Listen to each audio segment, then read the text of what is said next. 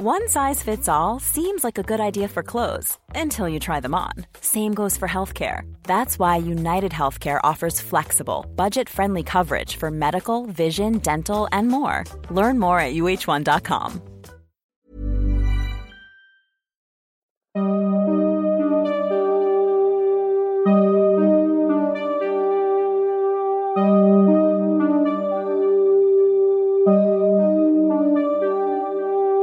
Durante los siguientes minutos escucharás historias que podrían quitarte el sueño.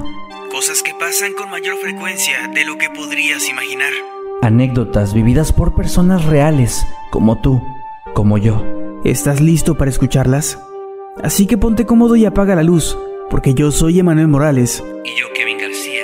Y estas son Las historias del mundo creepy.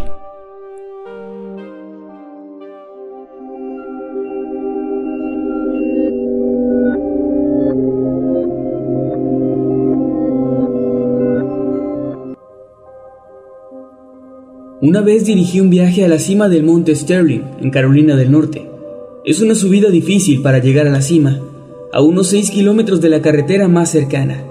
Estaba dirigiendo un grupo de ocho niños. Estábamos acampando a lo alto de la montaña y era una hermosa noche con luna llena. Los niños y el otro instructor se acostaron en sus tiendas. Yo elegí pasar la noche en una hamaca. Estaba realmente interesado en un libro que estaba leyendo así que me quedé despierto hasta alrededor de las 2.30 de la mañana. Entonces apagué mi linterna, y todo a mi alrededor era bastante brillante gracias a la posición de la luna. Me quedé ahí disfrutando del paisaje, cuando de pronto noté algo moviéndose entre la hierba. Los osos son muy comunes en la zona, así que me alarmé. Me levanté para ver con más atención, y cuando me di cuenta de lo que era, me alarmé aún más, pues no era un oso, era una persona. Estábamos en medio de la nada y había alguien caminando por el sendero sin faro o cualquier equipo de iluminación, alguien ocultándose y observando. Me quedé congelado por un momento, viendo a esa persona acercarse a nuestro campamento. Finalmente llegó a donde estábamos y se detuvo. Entonces lo miré con detenimiento. Aquel hombre tenía unos enormes brazos, parecía más una especie de mono, pero muy delgado. Realmente solo podía ver su silueta, pues la luna era la única luz. Yo no sabía qué hacer, pero decidí esperar antes de alarmar a todos. Quise ver qué hacía, pues solo estaba ahí parado. Después de un rato se sentó bajo un árbol y permaneció ahí unos diez minutos, aunque a mí me pareció una eternidad. No se movía en absoluto, pero yo sabía por su posición que no estaba durmiendo. Estaba observando el campamento Luego se levantó y siguió mirando, pero esta vez de pie. Continuó hasta las 3.30 de la mañana. Entonces simplemente se dio media vuelta y volvió por el sendero, hasta perderse en la oscuridad. Yo, hasta el día de hoy, no tengo ni idea de lo que era, pero me asustó mucho. Temí no solo por mi seguridad, sino por la de los niños. Afortunadamente nada más ocurrió, pero estuve muy paranoico, sintiendo que nos observaban por el resto del viaje.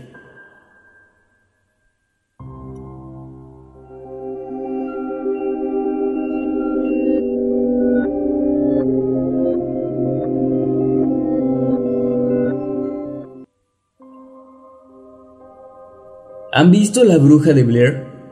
Bueno, pues hace un par de años me ocurrió algo muy similar a una escena de esa película, y fue bastante aterrador. Me tocó quedarme en una de las cabañas que están en las zonas más profundas del bosque. Por supuesto que conocía el lugar como la palma de mi mano, y no había manera de que me extraviara. Recuerdo que salí en la madrugada para orinar.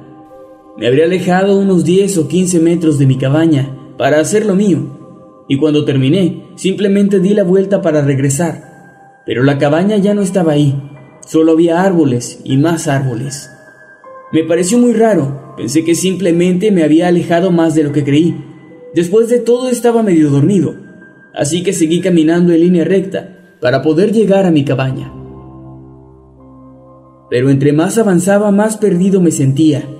Miré hacia el cielo para guiarme con la luna y las estrellas, pero el maldito cielo estaba completamente nublado. Comenzaba a darme frío y me sentía más y más desesperado. Entonces decidí quedarme quieto para tratar de prestar atención a los oídos, y ver si podía guiarme de esa forma, pues mi fogata seguía encendida, pero todo estaba en completo silencio.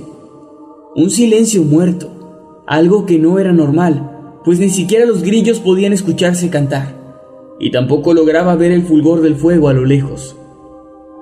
Habré caminado unas dos horas sin llegar a ningún sitio, y entonces comenzó a amanecer. El sol iluminó poco a poco el bosque, y en cinco minutos ya estaba de nuevo en mi cabaña. Le conté a mis compañeros lo sucedido algunos días después, y me dijeron que probablemente lo había soñado, pero estoy muy seguro de que no es así. Poco tiempo después renuncié por razones ajenas a este incidente, pero nunca voy a olvidarlo fue la noche más aterradora de mi vida.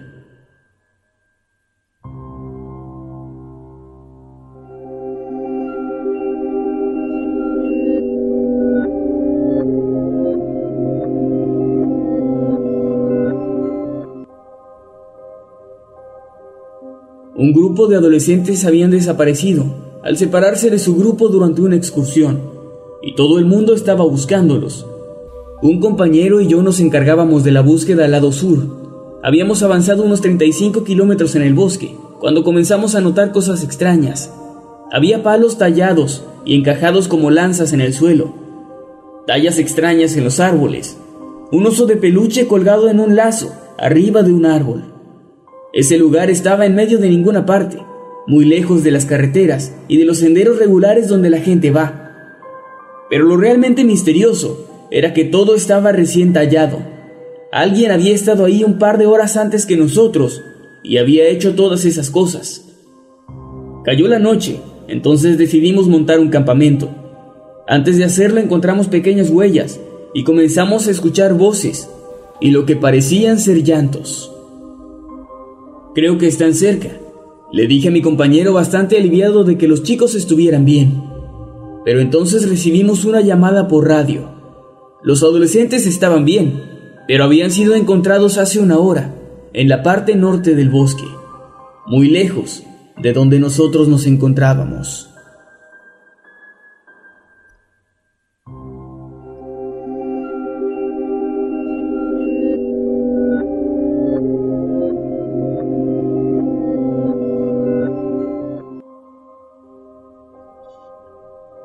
En mis años de servicio me he encontrado con cosas muy extrañas en el bosque. Juguetes viejos, ropa y hasta libros de magia o tablas de Ouija. Pero nada supera lo que encontré el pasado otoño, en una de las áreas más remotas, esas que se encuentran tan lejos de los caminos. Dos de mis compañeros y yo encontramos un extraño campamento. Había tres tiendas perfectamente montadas, una fogata encendida con trozos de madera perfectamente cortados y apilados, tres sacos para dormir y tres sillas. Lo raro era que no había personas. Los ocupantes de aquel campamento eran tres maniquíes, como los de las tiendas, todos vestidos con ropa de excursión, chamarras y gorros, cada uno sentado en su silla alrededor de la fogata. Sin duda es lo más raro que vi en mi vida. Lo recogimos todo y lo llevamos a la oficina, Nadie fue nunca a reclamar las cosas, y hasta la fecha, no sabemos qué clase de persona pudo montar todo aquello en un lugar tan remoto, y con qué propósito.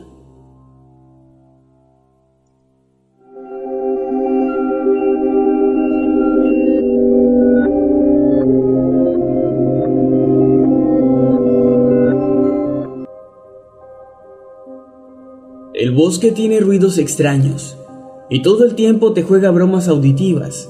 Quienes llevamos tiempo trabajando en esto, hemos aprendido a no caer en ellas. Pero hace alrededor de dos años, me pasó algo que hasta ahora no puedo explicar. Una tarde me encontraba preparando la cena, en una pequeña fogata, cuando comencé a escuchar una especie de murmullo entre los árboles. Sonaba como la voz distante de un niño. Caminé en dirección a donde provenía el sonido, y se hizo un poco más claro. Ayuda, por favor, Estoy perdido. Es lo que decía la voz. Inmediatamente le respondí para que supiera que lo había escuchado. ¿Cómo te llamas, hijo? Quédate donde estás, le dije mientras seguía caminando. Ya se estaba poniendo oscuro y debía jugarle una carrera al sol. Entonces la voz me respondió. Soy Benny, soy Benny. Es todo lo que decía. ¿Qué es lo que ves a tu alrededor, Benny? Le pregunté para poder localizarlo. Sentí que estaba muy cerca, pero no hubo respuesta. Cada vez me costaba más trabajo ver por dónde caminaba, así que terminé tropezando con algo y caí al suelo. Mi cara se llenó de hojas. Me incorporé y al voltear vi con horror lo que me había hecho caer. Era un cadáver, un pequeño esqueleto carcomido. Al cráneo le faltaba la mandíbula y no llevaba más que unos trapos desgarrados y podridos por ropa. De inmediato pedí apoyo y les di mi ubicación. Un par de días después mi jefe me llamó para avisarme que habían identificado el cuerpo. Yo me quedé mudo al escucharlo. Se trataba de Benny Lambert, un niño explorador que se había perdido en el bosque cinco años atrás. No sé cómo explicar lo que pasó. A mí solo me gusta creer que Benny quería ser encontrado. Y así fue finalmente.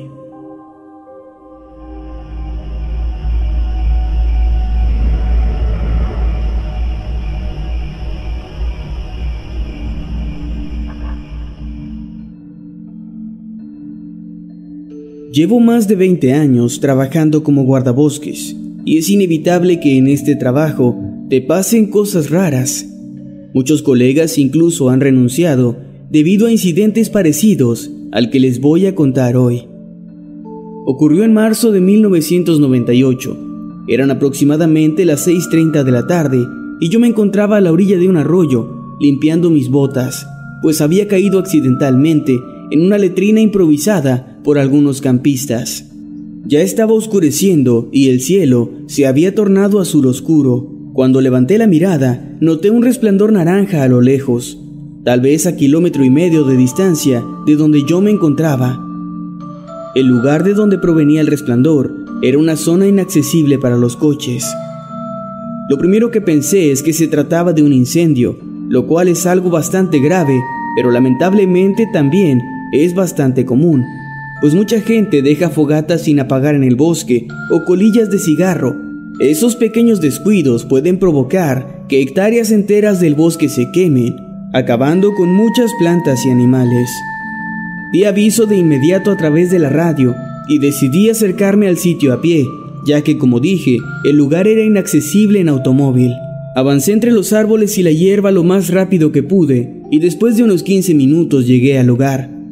Me sentí aliviado, pues el resplandor se había desvanecido, pero aún no sabía qué era lo que lo había provocado. No sabía exactamente qué es lo que había visto. Pero al menos estaba seguro de que no era un incendio, y eso siempre es algo bueno en mi trabajo. Exploré un poco los alrededores para investigar y darle una explicación racional a aquel extraño resplandor rojo que había visto en medio del bosque pero nada me preparó para lo que vi. En un pequeño claro encontré lo que parecían ser los restos de un animal, al parecer un venado, completamente calcinado. Lo único que quedaba de él eran sus huesos, que aún estaban humeantes y rodeados de ceniza. Pero eso no era lo más extraño. El animal estaba colocado con las patas extendidas en medio de un pentagrama hecho con lo que parecía ser sal. Además, había velas rojas apagadas formando un círculo alrededor del cadáver. Ver todo eso me llenó de escalofríos, pero más aún, el hecho de saber que lo que había ocurrido ahí había pasado tan solo unos minutos atrás, pues acababa de ver aquel resplandor, lo que probablemente era el fuego que había quemado a ese mismo animal. Pero entonces pensé que si lo que vi fue el fuego que quemó a ese venado, entonces este debió haber sido demasiado intenso, pues para calcinar hasta los huesos a un venado de este tamaño, se requería de mucho tiempo o de mucha temperatura de fuego. Sin embargo, ni los árboles cercanos ni la hierba parecían haberse visto afectados por el calor de un fuego de tal magnitud. Incluso las velas rojas estaban intactas, su cera no se había derretido ni un poco. Di aviso de mi hallazgo y volví a mi automóvil. Unas dos horas después regresé al sitio donde había encontrado todo aquello, esta vez acompañado de varios de mis compañeros, pero ya no había nada ahí. Creí que mi superior iba a creer que me había vuelto loco o que iba a reprenderme de alguna forma, pero no fue así. Sus palabras, lejos de tranquilizarme, me pusieron aún más tenso, pues él me dijo, no te preocupes, no eres el primero al que le pasa.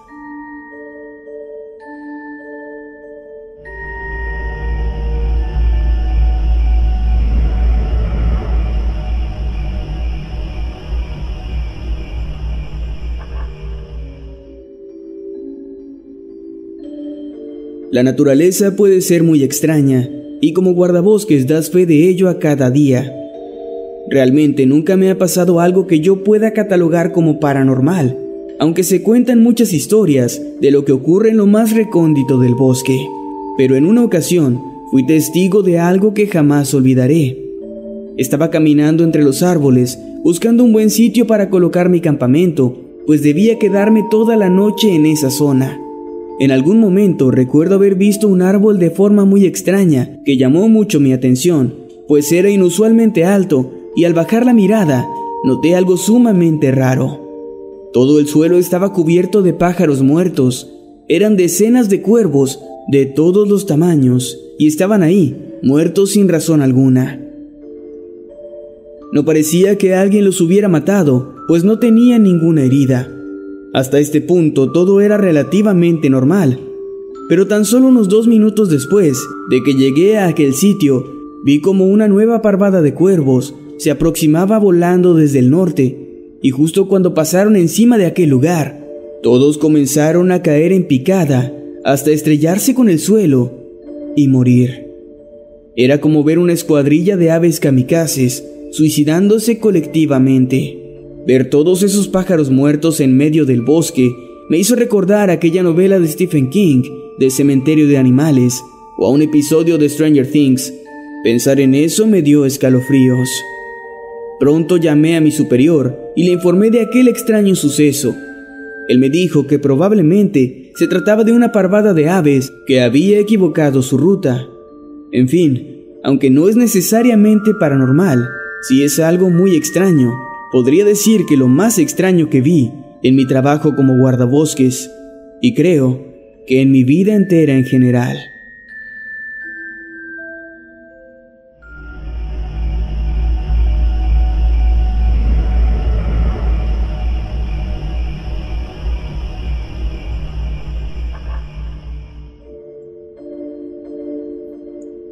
En mi primer mes como guardabosques me pasó algo muy aterrador. Al menos Ever catch yourself eating the same flavorless dinner three days in a row? Dreaming of something better? Well, HelloFresh is your guilt-free dream come true, baby. It's me, Kiki Palmer. Let's wake up those taste buds with hot, juicy pecan-crusted chicken or garlic butter shrimp scampi. Mm. Hello Fresh. Stop dreaming of all the delicious possibilities and dig in at HelloFresh.com. Let's get this dinner party started.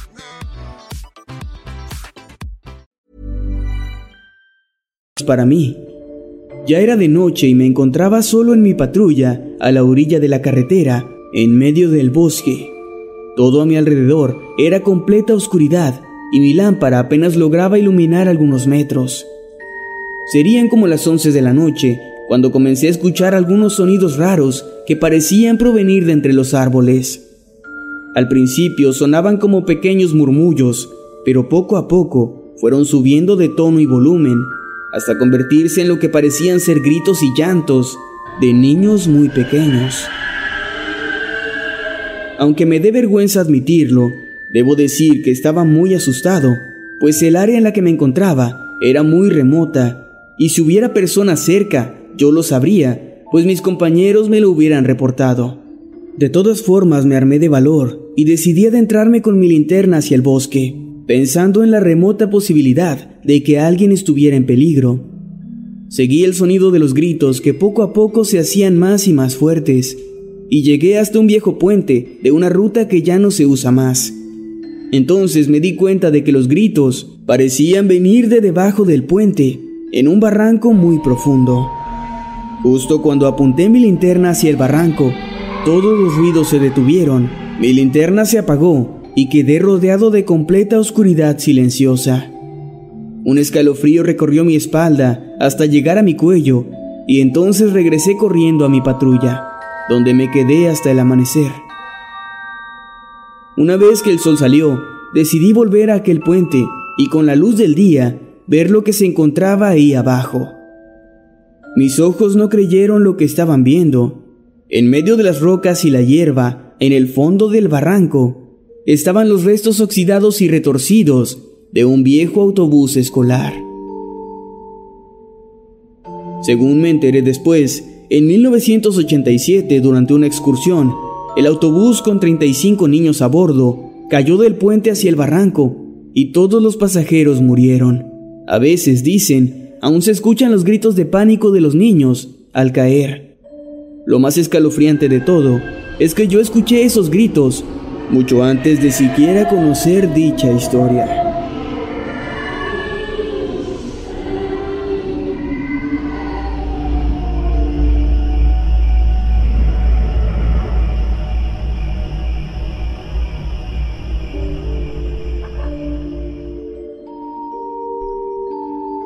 En una ocasión, cuando trabajaba como guardabosques en Oregon, mi patrulla se averió en medio del bosque y tuve que pasar la noche ahí. Me acosté en el asiento trasero y me dispuse a dormir. No estoy seguro de cuánto tiempo habrá pasado, pero creo que eran como las dos o tres de la mañana cuando tuve una terrible pesadilla. Soñé que mi auto estaba rodeado de personas muy raras, adultos y niños pálidos, vestidos con túnicas que reían y me miraban. En algún momento se acercaron y pegaron sus horribles caras a los cristales de mi auto. Solo estaban ahí, mirándome y riendo sin razón. Recuerdo que todos tenían dientes puntiagudos y amarillentos, y su piel era blanca, casi transparente, con venas azules bastante visibles. Podía ver el vapor de su aliento empañando los cristales de mi auto. Creo que eran 50 o tal vez unas 100 personas, vestidas con túnicas negras, que estaban rodeándome y me miraban a través de las ventanas. Y yo solo estaba ahí, paralizado, sin poder gritar, en un estado similar al de la parálisis del sueño. Recuerdo que la peor parte de todo fue cuando vi a quien yo creo era el diablo, pues era un sujeto que tenía cabeza de cabra y que también llevaba una túnica Parecía ser el líder, pues al acercarse a mi auto, todos los demás se alejaron. Él me miró con esos ojos profundos y muertos de animal, y entonces desperté. Ya había amanecido y el sonido de mi teléfono me había levantado. Era uno de mis compañeros que venía en camino para ayudarme con el coche. Me sentí muy aliviado de que aquello fuera solo una pesadilla, al menos hasta que bajé del auto, pues entonces me di cuenta de que en el suelo estaban marcadas las huellas de decenas de personas alrededor de mi coche, y de entre todas esas huellas destacaban unas que me helaron la sangre, pues parecían ser las marcas de dos enormes pezuñas hundidas en la tierra.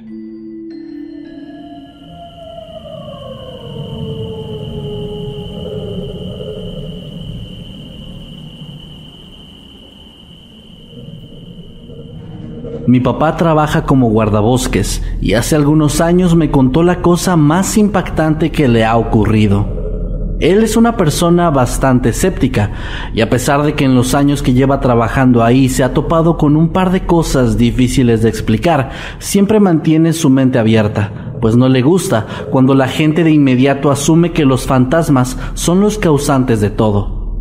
En esa ocasión, él estaba en la oficina mientras su compañero de turno había salido a dar una ronda por el perímetro. Habían pasado unos minutos cuando mi papá observó que alguien estaba caminando a la distancia. Al notar que esta persona no tenía una lámpara consigo, asumió de inmediato que no se trataba de su compañero, y ya que en esa zona había restricciones de horario, era común que muchos adolescentes intentaran entrar de vez en cuando. Mi papá llamó por radio a su colega y le informó al respecto. Sin embargo, este se encontraba prácticamente al otro lado del sitio, por lo que mi papá tomó la iniciativa de ir a hablar con el intruso antes de que se adentrara más en el bosque. Empezó a seguir a este hombre y en cierto punto le habló, intentando pedirle que se detuviera, pues estaba en una zona donde el acceso no era permitido. Él cuenta que su intención no era amenazarlo con llamar a la policía, pero que normalmente un aviso de este tipo era más que suficiente para que la gente que entraba decidiera irse. Sin embargo, esta persona no hacía absolutamente nada. Ya un poco más desesperado, mi papá le pidió apoyo a su compañero y empezó a trotar para alcanzar al tipo que seguía caminando al mismo ritmo de antes. Era como si ni siquiera se hubiera percatado de la presencia de mi padre. Cuando estaba a tan solo unos metros de distancia, el hombre se detuvo en seco, provocando que mi padre, un poco sorprendido, hiciera lo mismo. Ya nervioso ante la extraña actitud de este desconocido, mi papá empezó a pedirle que lo acompañara a la salida. En ese momento, el hombre volteó. Según como mi padre describe, al momento de ver el rostro de esta persona, todo su cuerpo se sintió frío, sus piernas se entumieron y la fuerza de todo su cuerpo se había ido hacia ellas como una indicación de su mecanismo de defensa para irse corriendo de ahí. Este hombre tenía exactamente los mismos rasgos que mi padre. No era solo idéntico, era él mismo. Había algo dentro de él que se lo aseguraba. Mi papá estaba viéndose a sí mismo como si estuviera frente a él un extraño espejo. El tipo no hizo absolutamente nada más que mirar de una forma inexpresiva a mi padre, quien no resistió más la extrañeza de esa situación y salió corriendo de ahí, sin mirar atrás ni una sola vez. Se topó a su colega momentos después y exaltado intentó sin éxito explicar la situación que estaba viviendo. No pudo continuar más con su turno esa noche e incluso se tomó unas vacaciones adelantadas con la intención de calmarse un poco. Tuvo pesadillas con eso durante mucho tiempo y cada vez que cuenta esa historia siempre dice que aquel día supo que no existe nada más difícil de comprender para nuestra mente que vernos a nosotros mismos. Pues eso realmente es algo completamente inexplicable.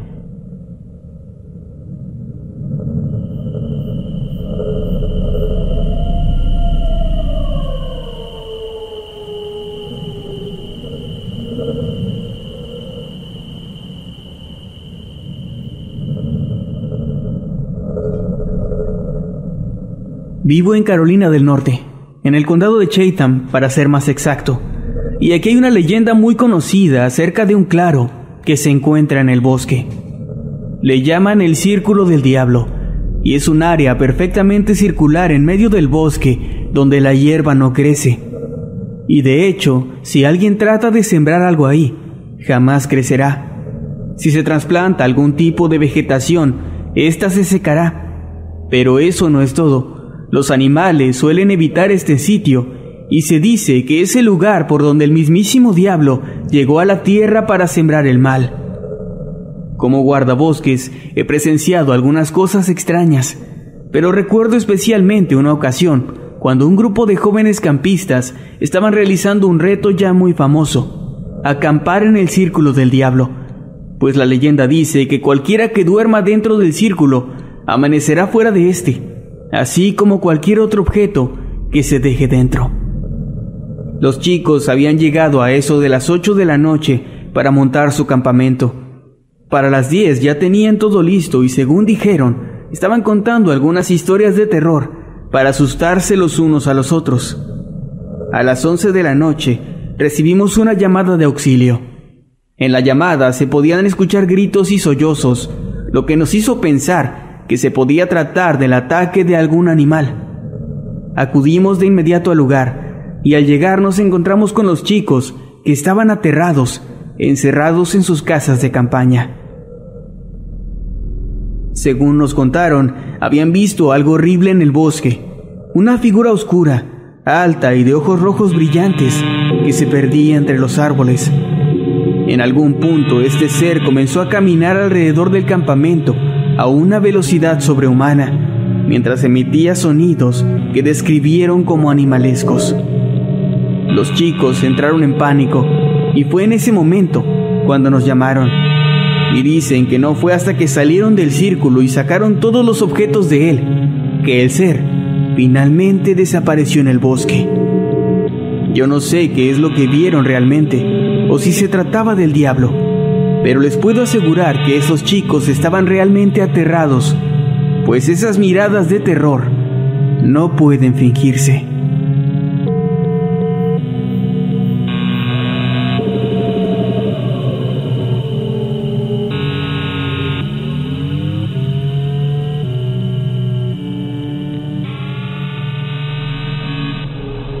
pasó durante mis primeros años como guardabosques. En el lugar donde vivo, prácticamente todo alrededor está conformado por hectáreas y hectáreas de bosque. Lamentablemente, esto se presta a que muchas personas se adentren y terminen desaparecidas. Algunas incluso han sido encontradas muchos años después, cuando ya tienen tiempo de haber fallecido. En general no es un sitio peligroso, hay caminos seguros y rutas, principalmente las que nosotros cuidamos, donde hay muchos señalamientos y lugares donde pedir ayuda en caso de ser necesario. Pero al ser lugares vigilados, muchos prefieren acampar en un entorno más natural, por lo que se adentran en esos sitios inseguros. Un par de años antes de que yo comenzara a trabajar ahí, recuerdo que comencé a tener sueños recurrentes sobre el bosque. Siempre eran situaciones diferentes y muchos de esos sueños eran incluso agradables, pero llamaba mucho mi atención el hecho de que se centraban siempre en ese mismo sitio. Fue hasta que ya llevaba unos meses cuando comenzaron las pesadillas. En ellas yo estaba caminando por ese bosque siguiendo el rastro de un niño pequeño, no mayor de cuatro o cinco años, que lloraba y pedía ayuda. Podía escuchar su voz, pero me era muy difícil ubicarlo. Duraba un largo rato buscándolo hasta que finalmente lo veía. Él me guiaba hacia una zona cerca de un arroyo y me señalaba un lugar. Yo intentaba alcanzarlo, pero justo cuando estaba por llegar con él, despertaba. La sensación que tenía era horrible. Siempre me sentía desesperado, frustrado y por alguna razón me daba mucho miedo dejar solo a ese pequeño. Tardaba un largo rato en quitarme esa sensación cada vez que tenía las pesadillas y con el paso del tiempo se volvió incluso en un pensamiento recurrente para mí. Cuando llevaba cerca de un año teniendo estos sueños recurrentes, me enteré de la noticia. Una familia había ido a acampar al bosque y de un momento a otro su pequeño niño había desaparecido. En cuanto la búsqueda comenzó yo sabía exactamente a dónde ir. Seguí el camino que había tomado tantas veces en los sueños, pasé por el arroyo y finalmente llegué a la zona donde siempre despertaba. Me impresionaba mucho lo idéntico que todo se veía en la vida real a mis sueños, ya que yo jamás había estado ahí antes. Al llegar, me percaté de que había una serie de objetos esparcidos por el suelo, velas negras, tiza que formaba un círculo en el suelo junto a otros símbolos extraños, cruces de madera y cosas parecidas a pequeños muñecos hechos con algodón. Eran los restos de alguna especie de ritual, y en el sitio había uno de los zapatos del niño. Han pasado ya varios años y el niño jamás fue encontrado. Las pesadillas acabaron poco después de eso.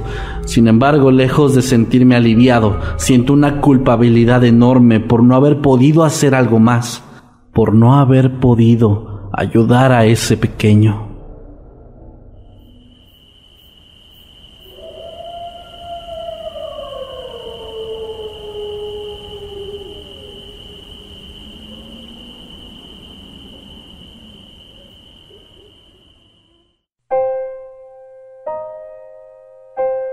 Yo lo llamo el jefe, pues llevo más de 20 años trabajando como guardabosques y solo lo veo cuando las cosas se ponen feas. Es como un oso, pero sin pelo. Es muy alto y con garras enormes, y jamás le he visto la cara. A pesar de su apariencia, parece pacífico. Únicamente camina por los bosques y se aleja si hay gente cerca. La primera vez que lo vi fue en el 98 estaba cerca del río cuando escuché algunos ruidos entre los árboles y ahí estaba, caminando montaña arriba. Me quedé congelado y ni siquiera lo reporté, pues nadie me creería. Esa misma semana, un incendio forestal acabó con casi toda esa zona. La segunda vez que lo vi fue el 10 de septiembre del año 2001. Es algo que no olvido y creo que no hace falta explicar lo que ocurrió al día siguiente. También lo vi antes de la crisis del 2008 y en el 2012, un día antes de que ese imbécil armara un tiloteo en el cine de Aurora. Siempre que lo veo, está solo caminando sin rumbo. No hay manera de saber qué presagia. Solo sé que nunca son cosas buenas. Por cierto, la última vez que lo vi fue en noviembre del año pasado, 2019. Y si así están las cosas este año, realmente espero jamás volverlo a ver en mi vida.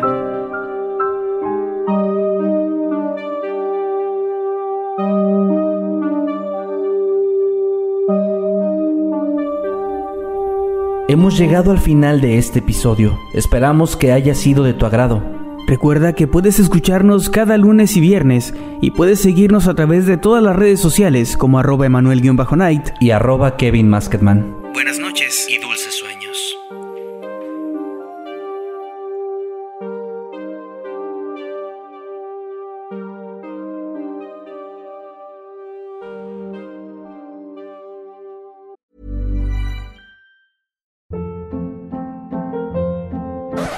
Hold up. What was that? Boring. No flavor. That was as bad as those leftovers you ate all week. Kiki Palmer here, and it's time to say hello to something fresh and guilt-free. Hello Fresh. Jazz up dinner with pecan-crusted chicken or garlic butter shrimp scampi. Now that's music to my mouth. Hello Fresh. Let's get this dinner party started. Discover all the delicious possibilities at hellofresh.com.